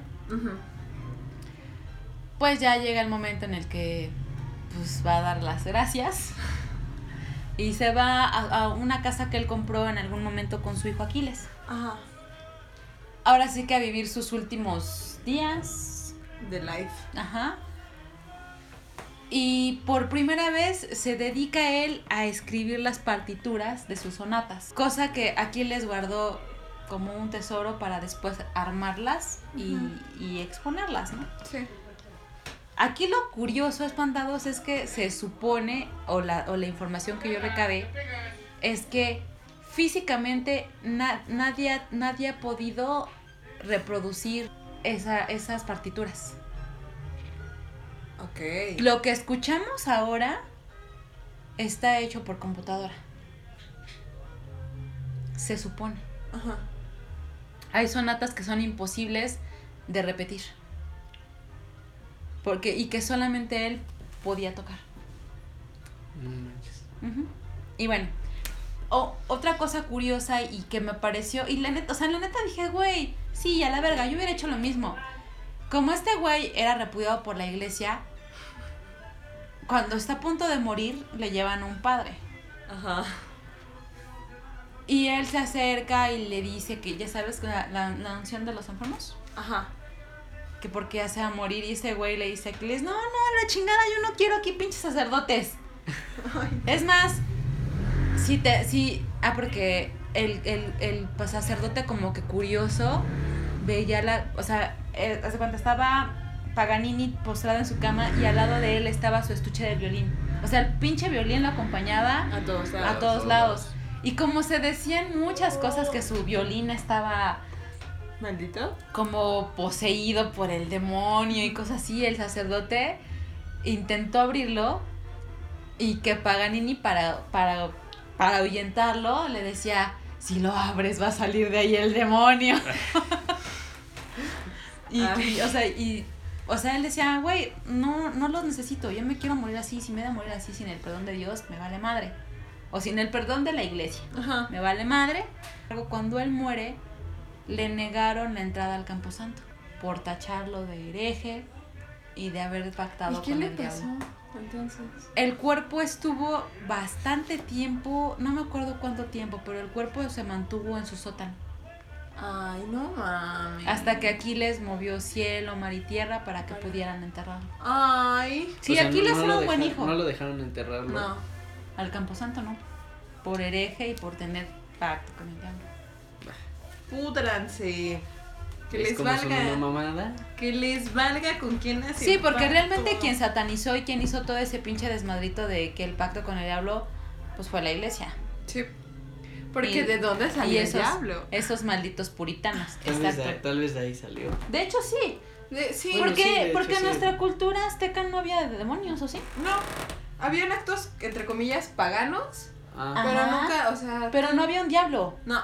O No. sea, teníamos dioses oscuros. Pero esos dioses oscuros. Pero Pero creo- oscuros, creo que todos estaban- oscuros, pero no malos. estaban ligados a, a la naturaleza. Exacto. O sea, Mictlantecutli no era malo, simplemente No. era el dios Era del el dios del inframundo. inframundo. Y punto. El que mencioné, Tezcatlipoca, era el dios Ah, de la sí. noche. Ajá. Pero no Sí. era malo. Ajá. O sea, tal o vez sea, sí se hacían sí, sacrificios. sí y llegan. De hecho, creo que sí hay un, un, un dios malo, entre comillas, pero fue porque mató a su mamá, la degolló y la, la cortó en pedacitos. Pero, o sea, realmente no hizo más allá de eso. Y creo que él es el de la fiesta. Pero fue por una, pero fue por una situación, ¿no? Ajá. No es que no me acuerdo. Por su- Tendremos que, que Está- averiguar bien sí, esa historia. Sí, pero según yo fue por su hermana. Pero al final de cuentas, ese dios creo que es de la fiesta y el pulque. O sea, A la verga, me o sea realmente no, no. Entonces, y, y no sí, hay en, nada en la malo. iglesia hay uno que es bueno, y, o sea, hay, hay un bien y hay un mal, ¿no? Pero que- eso ya no influye Pero en ya- una deidad. Pero eso ya es una cuestión muy católica. Sí. Por eso es lo que me refería, es lo que te decía, en la iglesia hay un bien y hay un Sí, eso ya es muy católico. y nosotros diferente. éramos más básicos, o sea, éramos felices, güey. Más de la Tú naturaleza. no tocas mi cabra, yo no toco la tuya. Exacto. Listo. Y bueno, este, esta fue mi, mi, mi aportación sobre Qué Paganini. loco, qué chido. Este, la verdad es que cuando lo escuché, bueno, tú me escuchaste toda la semana estuve Ay, sí, escuchando los, las estaba, estaba de esperancita lavando Así de- el baño. ¿Se imaginan esperanzando con Paganini? O sea, de verdad. Pero la verdad es que sí, me, me, me causó muy, mucha curiosidad el decir, quiero saber por qué decían que este güey tenía un pacto con el diablo. Simplemente no, yo lo veo más como que fue una persona que sus papás pusieron toda su fe En- en él. Y, Sí. y, y que Paganini fue el resultado de un trabajo duro, Sí. Es, es muy estricto, y de que él, y porque también tendría que ver, él quería ser chingón. Sí, Sí. mucho. O sea, como que todas las, como que todas las buenas situaciones se juntaron, o las Y surgió. acciones, y surgió. Y ya, o sea, la verdad es que yo siento que ya su reputación él se la fue ganando, porque pues Claro. tampoco vas a estar Y de- porque sea, aparte, la neta es que sí sabía de marketing, güey. O sea, hacer ese tipo de cosas para que Ah, la gente sí. enloqueciera, Sí, sí, sí. está mamón. No puede negar que está mamón. Oh, sí, eso. Y es que mira. pues esto Me fue. Nicolo Paganini para ustedes, espantados. Espero que les haya gustado. A mí me super mamó la historia. Está cool, ¿no? E insisto, cualquiera podría pensar que era un pacto con el diablo. Porque el güey era oscuro y le gustaba. Le gustaba que la gente dijera, ay, no mames, ahí viene ese güey, ¿no? Y ese güey acá todo pinche Todo enorme. darks, con, con su sus, cabellote. con sus este, gabardinas Ah, sí. largas. Este, todo pinche ojeroso, con nariz acá prominente. Puntiaguda. O sea, puntiaguda. Les voy a, les voy a compartir espantados las imágenes. Y bueno, pues sin duda. Ya subí yo una imagen de Paganini. Del Paganini, pero Ah, faltan de sus manitas. El de las, el de las Sus mantas. sagradas y poderosísimas manos. Y, y, y cheque, topen esto. Ese güey murió en 1840. Ajá. Sí. Y- 1840. En, en pleno 2020. Su nombre sigue siendo Eh, ¿Recordado? Sí. recordado. Le siguen llamando el. Lo del sueño de la mamá. Ahí sí no te po- no, no sé qué No, interpretación eso al darle. Pues. Porque todo esto surge a raíz del sueño de la madre, ¿eh? mm, Todo este misticismo alrededor Ajá. de él, Igual y tal vez Pues es se lo creyeron y dijeron, ah, pues. pues se lo creyeron mucho. Ajá, y es lo que decimos. Es que volvemos. prepara. La mente es muy susceptible. Miren, Sí. esas eran las manos de Paganini. Ese es el molde de sus manos. Ok. A ver tu mano en comparación. Digo, en tamaño obviamente no podemos verla porque necesitaríamos este... Ah, fíjate, estas fueron todas las enfermedades que, tu, que tuvo. Uy, Tos crónica, baja de peso. baja de dolor abdominal, gingivitis, dolor bucal, distrofia, este, temblores, cambio de personalidad y dificultad co- cognitiva. Cognitiva, sí. eh, Letargo, ret- ah, retención urinaria, urinaria, inflamación de la vejiga, edema. sofocación. No, sí, ese güey sí, sí, sí lo tenía todo. Y, Literal, y- ¿eh? y ahí te va todo lo que se metía. Se metía mercurio, opio, no sé qué sea el heroí. No, yo tampoco sé. Ni yo. Bueno, eso es así como que ya unos datos así Curiosines. curiosines. Este es como el retrato de Aquiles, que fue su único hijo. Aquí tenemos los pósters. Y mira, por ejemplo, era, esto es lo que te decía Rick. Que la gente decía que su sombra era la del diablo o que parecía que otros violines lo acompañaban cuando él tocaba. Ah, mira, él es Sí, las tenía largas. largas y raras. Ajá. Como- Parecieran, o sea, parecieran de esos, los que tienen como aletitas. ¿Ya viste? Ajá. Sí, sí, sí. Están, se las vamos a compartir espantados, las las manitas de. Paganini.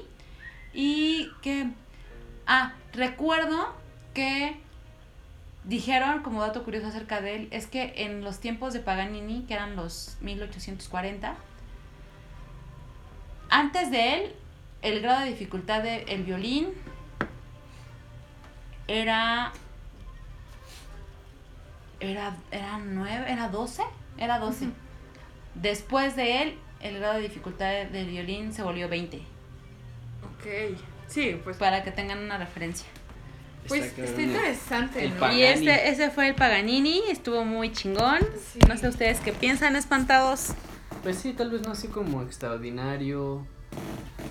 Pues. Tal vez sí tenía su enfermedad y ellos no sabían que por la que la enfermedad era Es o que- sea, iba con la torpeza, entonces como no lo sabían, pues Son cosas Lo- que. solamente lo eh, ignoraron. exacto, las, las pasas por alto. ajá. Y bueno, otra cosa es que es que sí esas personas que tienen ese síndrome viven poco, Sí. porque su su vena yatal Ujú. es más grande de lo normal. Ese problema es genético. Ujú. Entonces, en su mayoría, casi cualquier enfermedad genética no te deja vivir tanto. O sea, son muy breves, no pasan de los 30, 35 por mucho. Pues Paganini Las- sí duró. ¿A los cuántos años se murió? A ver, nada más por no dejar. Cabos sueltos. Ajá, a ver. Y ya te va a aparecer. nació en 1782 y murió en A ver, 1840. calcúlale. ¿Cuántos años tenía? Güey, murió a los no 58 años. Ay, todas así de... De güey. Cierta Fíjate, edad. O sea, de- Causa- de hemorragia ¿Sí, interna. Pero pues era interna. un chingón, la verdad es que sí. Murió sí. de una hemorragia Ahorita que interna. estamos escuchando su música. Sí, sí, dices, ay. Y sí, digo, Palomera, es- está Palomera la del violinista Sí. del diablo, porque sí tratan así la onda más perturbadora de que Sí, o sea, de que efectivamente literal. se le aparece el diablo. Pero está mal esa historia porque te pintan un Paganini mediocre. Ujú. Ah, Y Porque al principio, ajá, bueno, bueno, eso sí puede ser verdad. Pero El punto es que te presentan un Paganini que lo abuchean. Ah, sí. Ah, cosa ya, que no. O, sea, no, si tú dices que desde. Presentan los un Paganini, ajá, exacto. Presentan un Paganini este derrotado y que de- un día después de una peda se le aparece el, como un sirviente del diablo. Es muy cliché, ¿no? Ajá. Muy, Pero bueno, lo entiendo. Es cine, ten- tenía que ser una Tenemos que estar conscientes de que que, vende. hacen eso. De hecho, también en llegaron a ver las películas de los castrati. no. No, Ah, bueno, pues ahí también son muy leves y nada que ver con las historias reales. pobres castrati, no mames. Sí. No, no Pues- conozco los ¿No sabes quién es Eran niños, o sea, generalmente eran niños que antes de llegar a la pubertad, si cantaban o demostraban una voz, eh, pues, angelical, llamémosle, Ajá. los castraban para que ya no les cambiara la voz. No manches. ¿Y cómo hacían esto? Eh, estamos hablando de que En- la iglesia Vale, verga. tenía sus obvio. coros en donde obviamente cantaban los niños con las voces más prodigiosas, Sí. pero cuando alguien era de verdad muy, muy, con mucho potencial, los castraban antes de cierta edad para que no llegara al cambio de voz. los metían a una tina, los metían a una tina llena de leche de cabra, los dormían y ahí los castraban. No manches. Y le pagaban un barote a la familia, eso sí. Entonces, pues obviamente, o sea, sí, ya sabes. Pero es que la mayoría de los de esos niños eran niños Eran pobres. pobres, seguro. Y bueno, esto fue Paganini, señores. Y parte de la historia de la iglesia. Exacto. Estuvo muy Ya bueno. saben, la iglesia siempre culminando por sus Haciendo Lo pendejadas. normal. ¿Para qué les decimos por que sus no? ideas extrañas. Estaban bien pinches locos esos Están, güeyes. están. Bueno, sí, pero ya Ya no sabes Digo, si ya le bajaron, o pero ya, ya la gente está despertando de ese Sí, pedo. ya le bajaron bastante. Pero pues, o sea, yo entiendo que quieren Qué creer en vergüenza algo. pensar de esa y forma. está bien creer en algo. Pero Pero no se mamen. no, o sea, ajá, O también sea, la Santa límites. Inquisición no se pasen de cabrones. ¿Tienen, ¿Traen su dato curioso? Sí. Ese ya no es Paganini. No, eso ya no. Ya quítalo. Ya te fuiste muy allá. Bueno, a ver, les cuento. Cuando mueres, a tu cerebro le quedan 10 minutos de vida en lo que mueren todas tus células. Así es. En esos 10 minutos puedes experimentar alucinaciones que van desde llegar al cielo, volver a nacer o incluso tener el déjà vu completo de Es ese día o de tu vida. Aunque algunos científicos dicen que inclusive pueden revivir toda la vida desde el inicio. Guau. Entonces- Porque se supone que el tiempo es diferente. en- Ajá, en se supone. cerebro, ¿no? Entonces eh, es un proceso que, le- que se libera y todo lo que hay dentro de Noruega, todo lo dentro de nuestro cerebro se va soltando. Cállate. Entonces existen las teorías, ideas de que probablemente estamos en esos 10 minutos recordándolo todo, pero obviamente tu percepción del tiempo cambia. Entonces, o Es como puedes cuando, estar, como cuando dicen, vi mi vida en un segundo. ajá, Ajá, por eso dicen. pero eh, aplicado. O sea, sí, pero tú no te das cuenta de que es un segundo. Tú puedes vivirlo normal, pero qué tal que es un recuerdo. Igual. Mmm, interesante. Eso. Ah, también había escuchado que, que, o bueno, había escuchado otra parecida, pero de que, o sea, puedes ver y escuchar todavía Ajá. cierta cantidad de tiempo.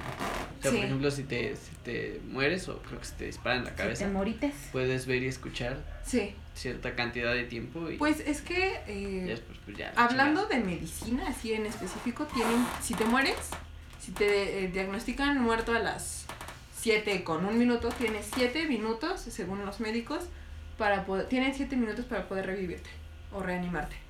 Sí, ya pasas de los siete. Pasado los minutos 7 ya. Entonces, Y ahora sí estás muerto de Davis. sí, No exacto, así las cosas. Así las cosas que no. Bueno, yo tengo un dato curioso. ¿Tú sabes por ustedes saben por qué existe la, la referencia de poner los cuernos? Sí, Ah, todos sabemos que cuando dicen te pusieron los cuernos, están hablando de infidelidad. Ajá. Pero ¿tú sabes de dónde surge esa frase? No. No, pero ¿No? se me antoja un cuernito. Pero no, se oye no, rico. Pero ñe, ñe, ñe, ñe. Bueno, él les da. Esa expresión nace del- de la época del feudalismo. Ajá. Eh, sí topan que el feudal era como el, era el- el- como que el dueño de ciertas tierras. Ajá. De una zona. De una zona. De todos los que viven ahí, ¿no? Entonces tenía como que muchos beneficios. Ajá. Porque pues era el, el chingón. Sí, de ahí, incluso ¿no? se tenía El que mero, mero. Por, es, ese es, ese es el, de ahí viene la frase. ¿Por qué?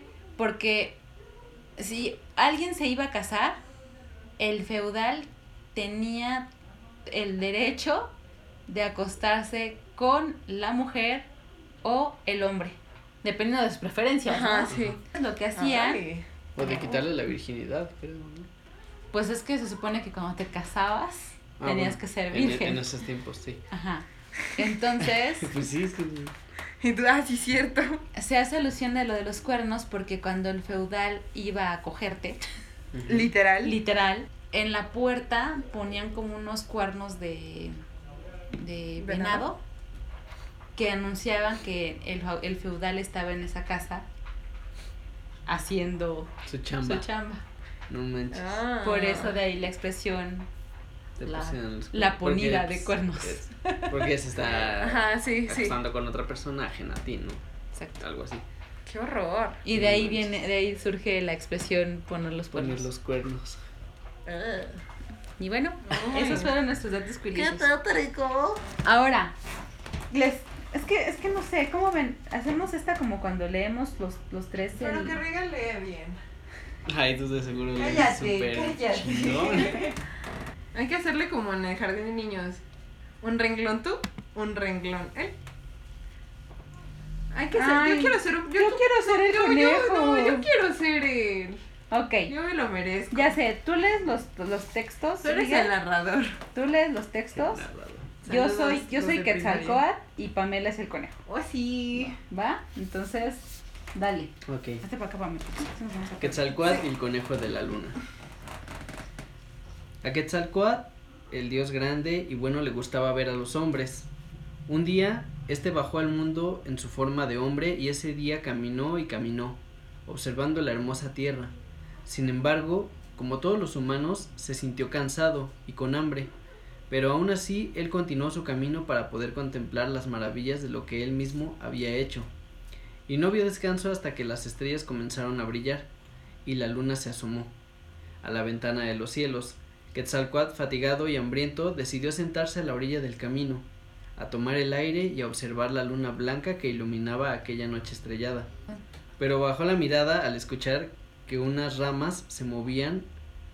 Un conejo había salido a cenar sin temor del dios disfrazado de hombre. Quetzalcoatl miró al conejo, que se acercó al zacate y comenzó a comer de él. Ya me va. Yo soy Quetzalcoatl. ¿Qué estás comiendo?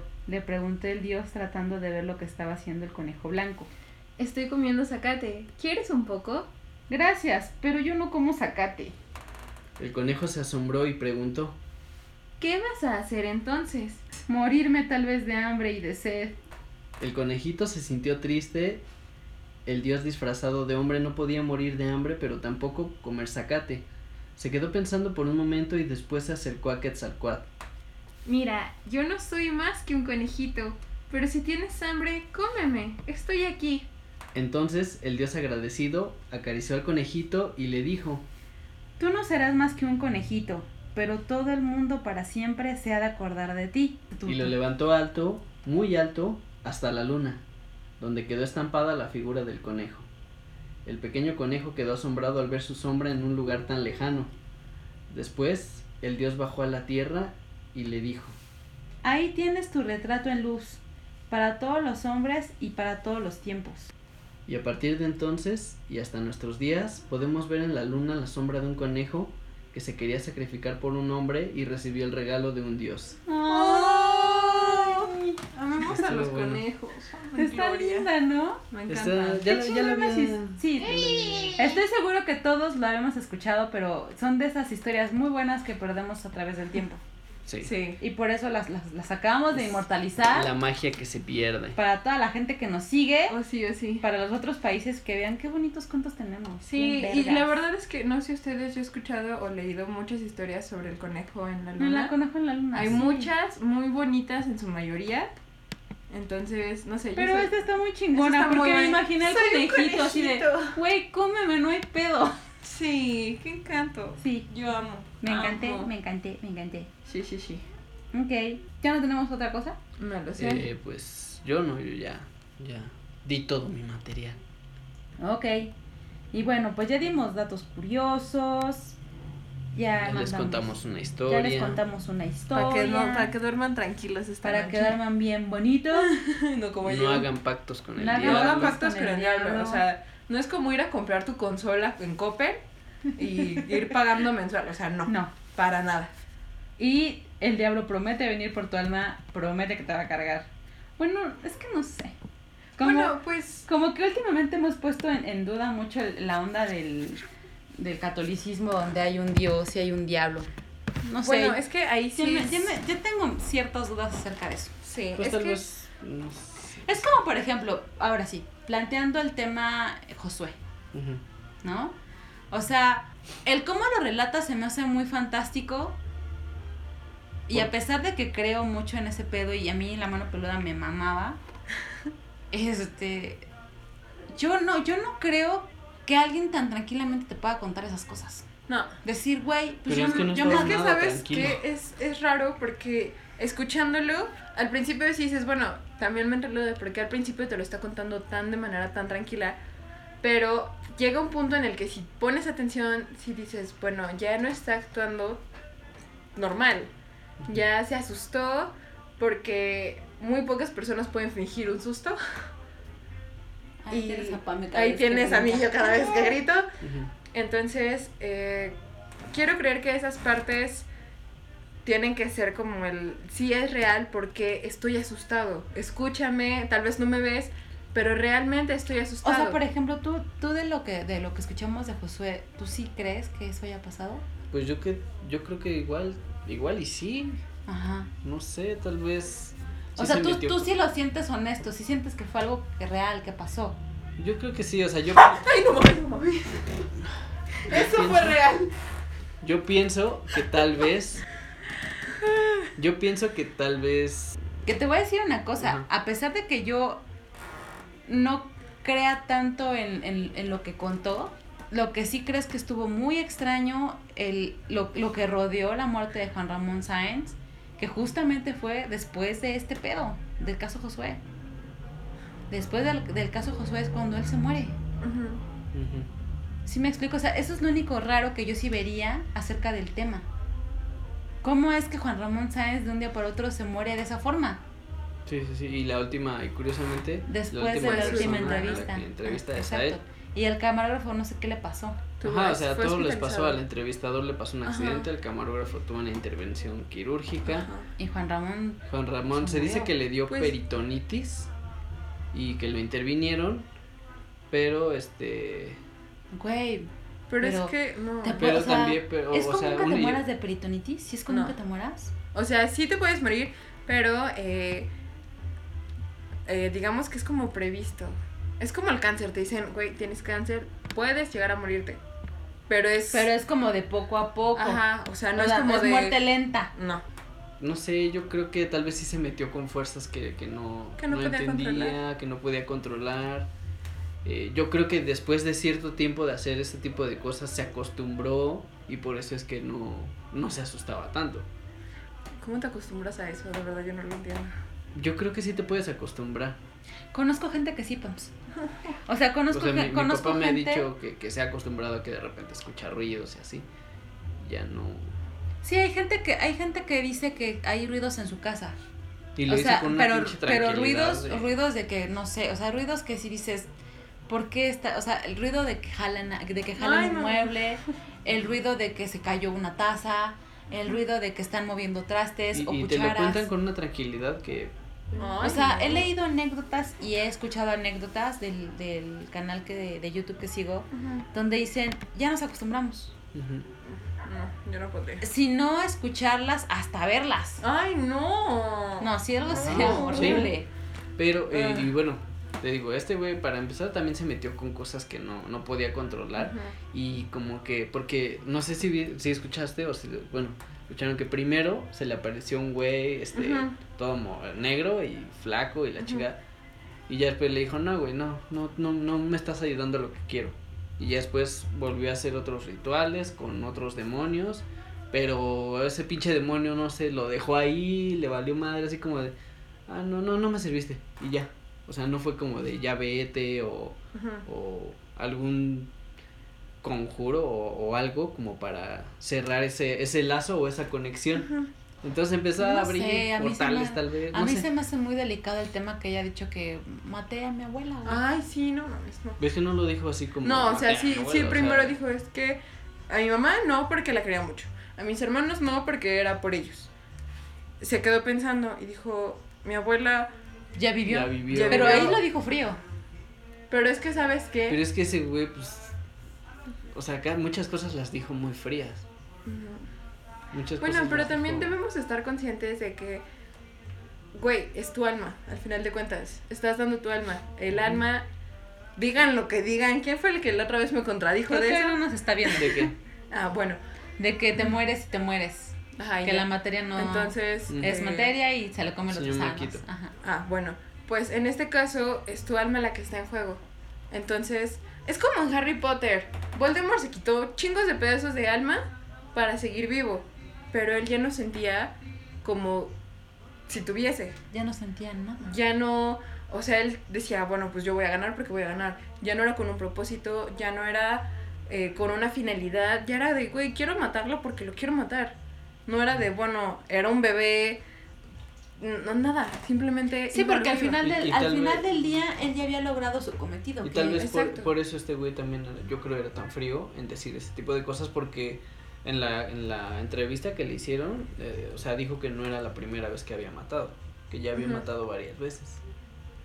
Por eso tal vez lo decía tan, Sí, porque pues, Tan tan, frío. tan Volvemos. frío. quizá ahí, de hecho en algún momento leí que eh, JK, la escritora de Harry Potter, sí se basó en hechos de este tipo, por, bueno, no de este tipo, pero sí como en esta clasificación, porque el hecho de matar te está arrancando un pedazo de alma. Claro. Sí, es- Porque ya dices, es inhumano. Es Una- una se muere una- violación. se muere una una- parte de ti. Es una violación a la naturaleza y Exacto. fragmenta el arma. el- Entonces, Ay, probable- güey, ¿de dónde sacaste eso? lo dicen en la de Harry Potter, este, ¿En qué parte? el profesor, Verga, no me acuerdo. A ver, dilo otra vez. Porque se escucha el muy profesor, ¿cómo se llama? Dumbledore.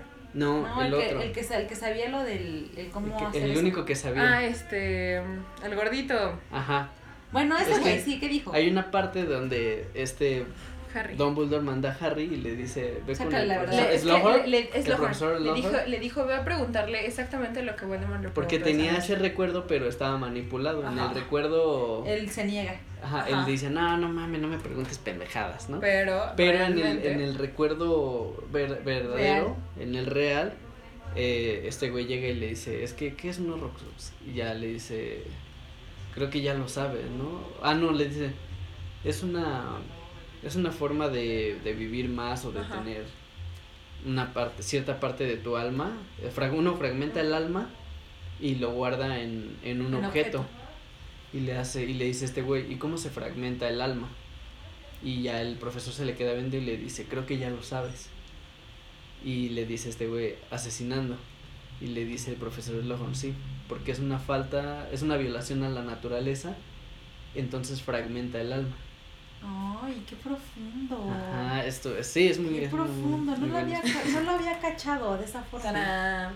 Entonces, eh, yo lo siento así, que mientras él más eh, vaya arrancando esas partes de su alma, Ajá. pues menos sensibilidad tiene hacia otras Porque cuestiones incluso, que lo o sea.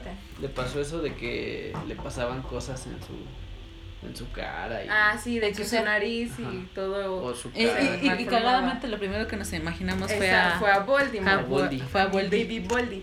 Entonces, bueno, ya como que empiezan a tener más relación, Ajá. no directa, pero dices, bueno, ya es más entendible. Eso, luego, digo, o sea, 20 años y, y tenía, y era lo que era. O sea, digo, acabamos de escuchar a Paganini que tenía 9 años y ya daba conciertos, ¿no? Bueno, pero él nació con ese. Ajá. O sea, este digamos, güey, este güey no. digamos que desde muy pequeño. Ajá, o sea, él nació, se puede decir que con esa habilidad. Ujú. Pero este güey no, este güey la adquirió y, y eso de, o sea, de, de ganar 1500 dólares y tenerlos que gastar a huevo ese mismo día, también está muy...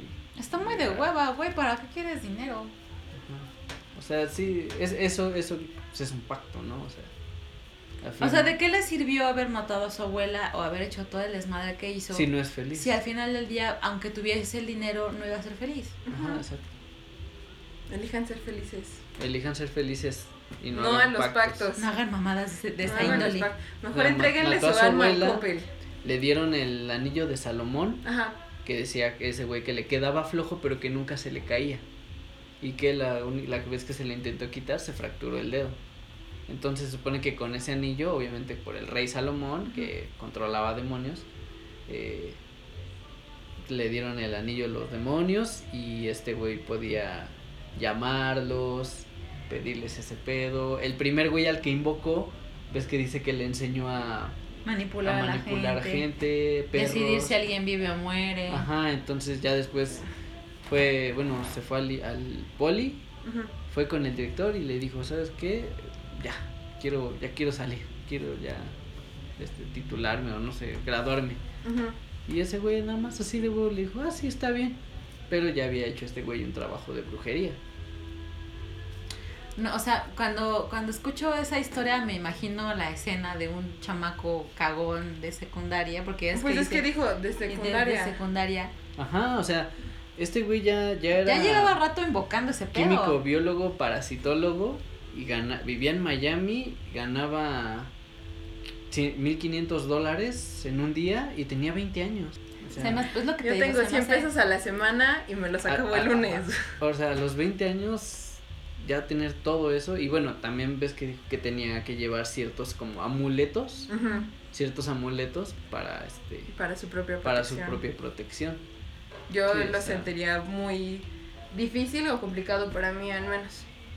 No, no, Sí, no estaría. y ya no después, o sea, algo muy cagado es que ya le dice Juan Ramón, no, este, voy a, a llamar al pastor y el pastor, no, sí puedes redimirte y dices, güey, no mames, acaba de hacer un pacto con el diablo, ya dijo que asesinó a un chingo de gente, o sea, incluso todavía tiene el pinche anillo de Salomón y, o sea, ya su alma ya estaba vendida, ¿no? Ya estaba condenada Bueno, pero es que eso es muy, eso es muy de, de ese tipo de religiones. y ves que dijo que el, O sea, este, tu alma está a salvo siempre y cuando te arrepientes. Así haya sido la Ajá. peor basura del universo. y, y eso es muy culero, bueno, el, ar- el arrepentimiento es su redención y tu salvación. exacto. Y pues así no debe ser. Y también se, bueno, eh, creo que dice, ah, pues menciona a la chava, bueno, a la mujer esta sin piernas, Ah, sin sí, pies, que se le aparece. Ay, ni me hagas Justo en la llamada se le aparece y que le muestra un símbolo, que Ajá, es la que cruz, según que con ese. una cruz al revés con un ojo, que le dijeron que el día que viera ese símbolo se, Se va a morir. va a se iba a morir.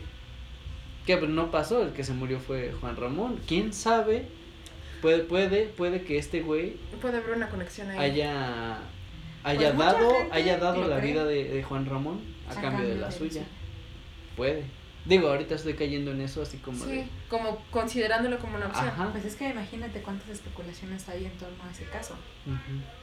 De, O hecho, sea, de hasta- hecho, deberíamos de hacer un, un, un capítulo del caso Juan Ramón Sanso para investigarlo bien.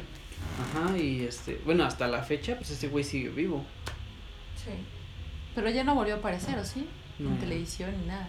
Ay, más le vale que ¿Quién no. verga que va a querer entrevistar Ay, obvio, después no. de la... después de esa madre el de el ah pues lo entrevistó el cubo el del cubo ¿Ah, sí? ajá ese güey lo entrevistó no tiene tiene ahí la, la video video entrevista Wow.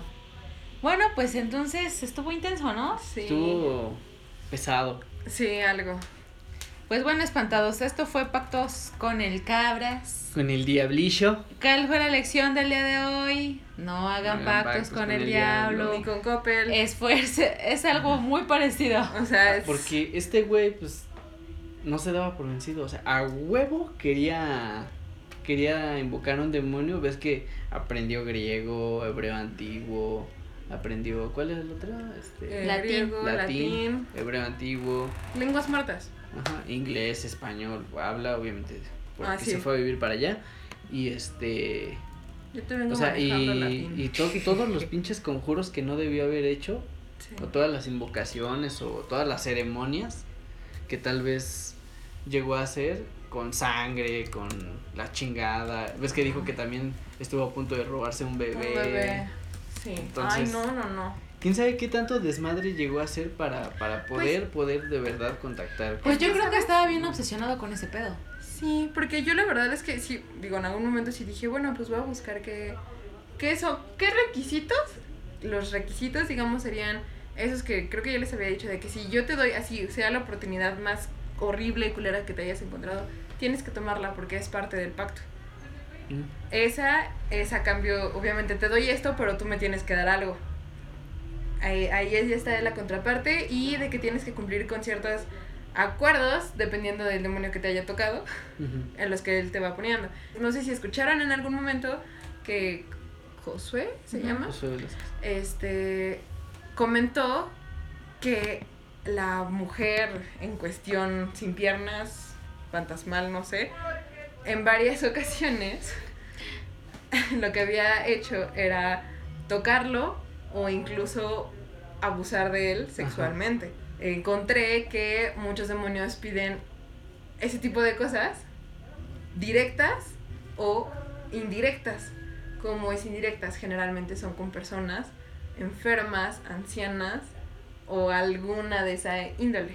¿Sí? Sí. Eso se oye muy, Sí, muy, o sea, yo lo, muy oscuro. lo encontré muy tétrico. Ajá, ¿y lo otro? Este, sí, yo no, no podía creerlo. Y lo otro es de que cada que ellos te digan, güey, mátame a ese güey, tienes que matarlo.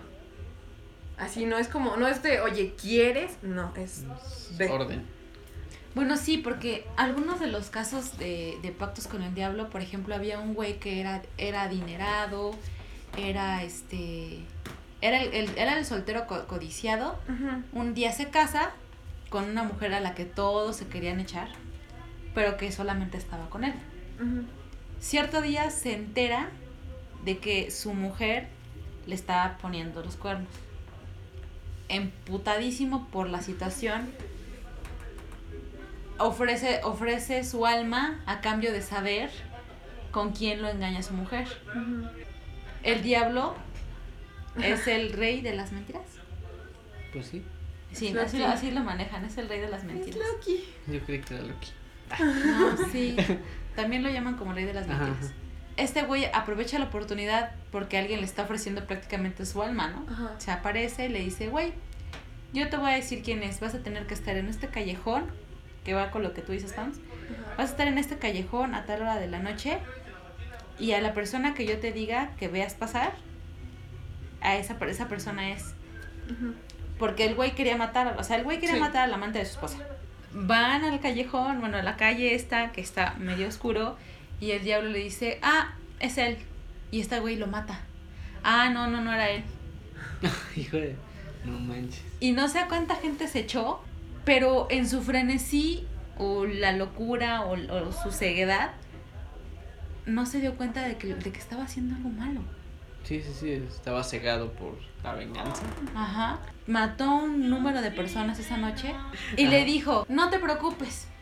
Eh, ah, porque cuando se dio cuenta de lo que había hecho, le reclama al diablo y le dijo, güey, yo te dije que me enseñaras quién era el, el que, al que tenía que matar. Ajá. Y le dijo, sí, pero el favor no es gratis. ¿Tú crees que tu alma iba a ser nada más la, la, la única que me iba a llevar esa noche? Y tiempo después el güey se entera que dentro de los hombres que mató ese día estaba uno de sus sobrinos. Moraleja de la historia, güey, nada es gratis. Sí, claro. Y el No, diablo siempre bueno, va... Aparte, no creo que sea tan En, fácil en las como de- en las historias del- de los pactos con el diablo, pues el diablo nunca te va a dejar ni ganar, ni va a salir perdiendo. Sí, exacto. Ah, no, te digo, aparte no, tampoco creo que sea tan fácil así como de, ay, no mames. No, Ahí está, no, o sea- Aparece. No, claro Sí, que no, no está tan te fácil. lleva un pinche... Sí, pues sí, como este güey que, que buscó libros de magia negra y para invocar demonios y la Pues es que volvemos a que las diferentes formas para hacer como tal el pacto es como ya les había dicho que es el oral, ahora sí que este o puede ser escrito. Generalmente lo haces, escribes tu petición y lo que vas a dar forzosamente, pero es como hacer un contrato, pero solo con tus condiciones.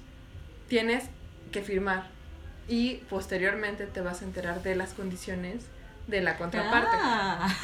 O sea, técnicamente estás Ah. haciendo un trato a ciegas. Sí, sí, sí. Y tengo entendido que estos, es, los que son escritos tienen que ser o con tinta roja, O con tu sangre. con sangre tuya o de animal. Ay, no. Entonces, sí, no, evítenlo, no, por favor. Evítenlo a toda costa. Sí, no mames, no, no se metan en esos pedos espantados. Sí, Sean no. buenos niños, Chíngale por sus sueños, sí, sí se puede. Está, está chido, la neta está chido. No anden ofreciendo ¿Hacer el las nalgas de esa No. forma. Ah, chingarle, sí, Chingarle. también. Y pues sí, no hagan pactos este, y no hagan pendejadas No, por para favor. conseguir un pacto, como No, José Velázquez. o sea, el chingale, Vean- vean- sufrele, vean su pero- historia. Bueno, voy a, voy a compartir el, Sí, sí, sí. Comparte la, el, el que tú tienes está muy limpio porque ya no tiene entrevista. los sonidos de la radio. Y yo no lo sé. Y pues lamentablemente Juan Ramón, pues Me cae bien el güey, ¿sabes? Porque intentaron retomar el tema de la mano peluda con otro, con el conductor original, pero algo perdió. O, o no era tan bueno como Juan Ramón. Y yo no lo sé, yo me acuerdo que cada que decían, ay, vamos a escuchar a mano pelera. No, yo ya me voy a dormir, bye. Estaba muy chido porque sí te, sí te daban este ambiente tenebroso porque el intro de la el intro del programa era la, la rola del exorcista. O luego ponían este la- ¿te acuerdas de la banda de que la que sí te hizo Ah, sí, sí, puto? sí, sí, sí, ya. La de los De poltergeist. lejitos. Ajá. Y, y en el fondo ponen acá sus este sus sonidos de cadenas y hacía se escuchaba algo, que le hacía Ay, Sí. no. Sí le daban ese Ay, qué horror, no. Paso. Ese feeling tétrico. Sí. Sí, era un buen programa, sí, sí me gustaba. La verdad es que mm, no dudo mucho que tengamos algo, algo así de nuevo.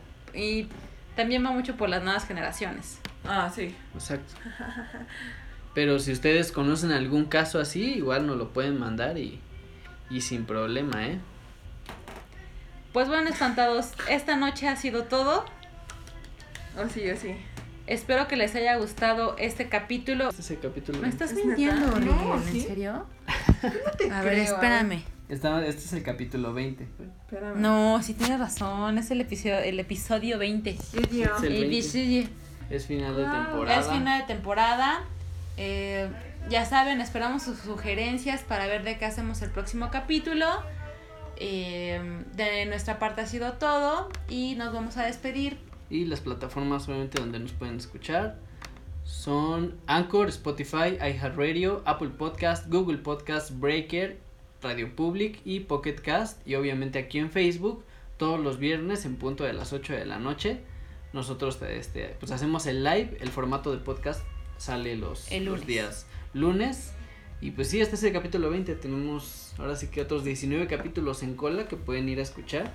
Y que En pues. Los de monstruos del, del folclore mexicano estuvo muy bueno. el a de mí me Monstruos gustó. del súper el. Mictlán, la Santa Muerte, es que son bastantes. El Mictlán estuvo muy bueno. Damos bastante. Y bueno, nos despedimos. Yo soy Juns Yo soy Pams. Y yo soy Rigel. y nos vemos el próximo viernes espantados. Los dejamos con el maestro Paganini. Sí se escucha también medio. Medio tenebroso también. Pero tenebroso rico. Así de que, güey, sí, está ¿Cómo chido. es tenebroso rico? O sea, que te gusta. Ah, sí. Que te asusta, pero te gusta. Así. Me gusta, no se ve pero que le guste. Y ella. No, la verdad. El Paganini me gusta.